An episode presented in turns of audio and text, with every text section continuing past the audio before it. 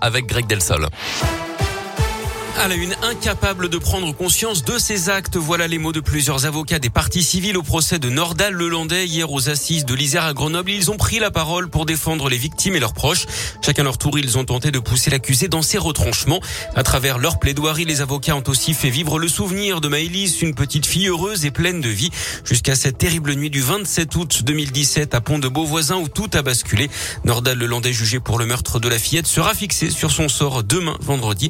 En attendant, L'avocat de la mère de Maëlys, maître Fabien Rajon, s'est adressé au juré hier. Il leur a demandé de juger sans haine, avec lucidité et fermeté. Nous attendons de la lucidité quant à la personnalité de Nordal Lelandais et quant au fait que cet individu est particulièrement dangereux. Et on attend également une fermeté, non pas dans un esprit de vengeance, mais parce qu'il en va de la protection des intérêts de la société. J'ai posé à la cour d'assises une question. Quand souhaitez-vous que Nordal Lelandais aille rôder autour d'une boîte de nuit à Chambéry? Quand voulez-vous que Nordal Lelandais aille tourner autour d'une école maternelle? Voilà l'enjeu de la peine, ni plus ni moins. Maître Fabien Rajon qui a redit sa conviction que Nordal Lelandais avait bien enlevé Maëlys pour des motivations sexuelles. Ce dernier l'a toujours nié. Les preuves insuffisantes n'ont pas permis de retenir ce chef d'accusation. Intervention impressionnante du GIGN mardi à Pont-du-Château dans le Puy-de-Dôme. Un homme de 51 ans soupçonné d'avoir violenté et menacé sa compagne a été interpellé. Il présentait un profil potentiellement dangereux. Il a été placé en garde à vue et transporté à l'hôpital en raison de son état de santé.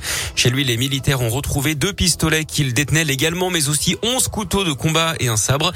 Le suspect qui ne présente pas d'antécédents judiciaires doit être déféré aujourd'hui devant le parquet de Clermont-Ferrand d'après la montagne.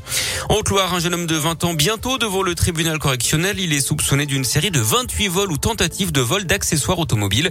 De nombreuses plaintes ont été déposées entre mars et novembre 2021, notamment sur la commune du Puy-en-Velay. Des victimes qui déploraient le vol de roues de secours, d'airbags, du capot ou même du pare-choc de leur véhicule. Déjà connu des services de police, l'individu a finalement été interpellé lundi boulevard Carnot. Il a tenté de prendre la fuite lors de son interpellation. Un accident de poids lourd dans l'un. Hier, un camion frigo a percuté un arbre sur la départementale 80 à Neuville-les-Dames en début d'après-midi.